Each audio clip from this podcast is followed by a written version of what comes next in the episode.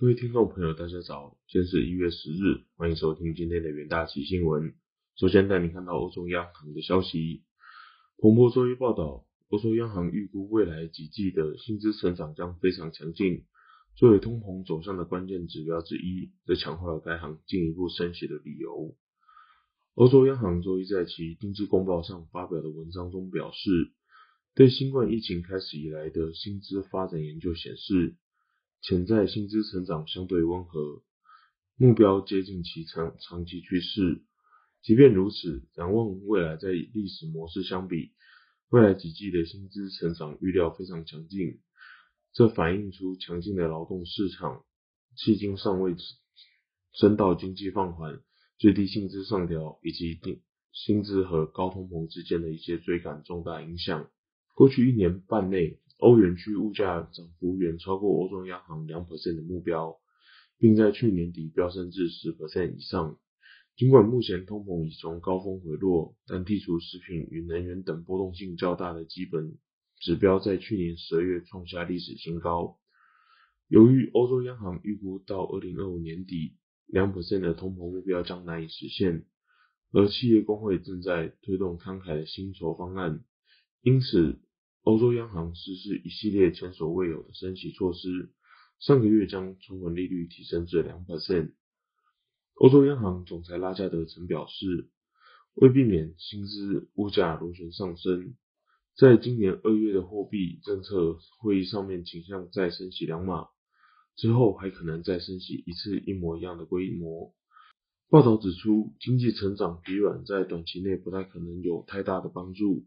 特别是熟练劳动力短缺，鼓励企业留任工工人并支付高薪的状况。欧洲经济学家表示，薪资水准需要几年时间才能完全适应近期的冲击。他认为，监控薪资水准将在很大程度上构成了解通膨趋势的一部分。欧洲央行还在文章中提到，有迹象表明，服务业的薪资成长更为强劲。主要是那些人手缺乏的行业。另外，短期内欧元区预期的经济放缓以及经济前景不确定性，可能给薪资成长带来下行压力。下一则新闻看到，经济学家警告，费德倾向过度紧缩市场将受到冲击。伦敦政经学院表示，美国联总会的升息幅度可能将超越目前预期，市场必然会受到冲击。所有风险都在上行，利率最起码将升至五点五 percent，市场将受到冲击。费德在上个月基准利率区间调升至四点五 percent，不少官员预期利率最终将落在五 percent。因费德在二零二一年未能及早认清通膨飙升，如今已像惊弓之鸟。市场认为费德将因此倾向过度紧缩，无论是否判断合理。还是针对费的纠正过去错误的疑虑，身形恐怕都将比想象中的更为严重。下一则消息看到日本货币政策的消息，日本首相安田文雄在接受 NHK 访问时表示，仔细解释和与市场沟通将是未来日本央行在采取货币政策时需要考量的一部分。日本央行总裁黑田东彦上个月表示。将允许日本十年期公债值利率升至零点五 percent 左右，是此前零点二五 percent 上限的两倍后，让市场大为吃惊，认为政策将会调整，日元因此强涨数日。黑田之后多次解释，这是要让直利率曲线控制更可持续，而非政策转向。岸田被问到日本央行。实行超宽松政策，未来可能会有变化的情形时，他强调，政府和央行必须牢牢的把握前景和考虑情况，包括仔细解释和与市场沟通。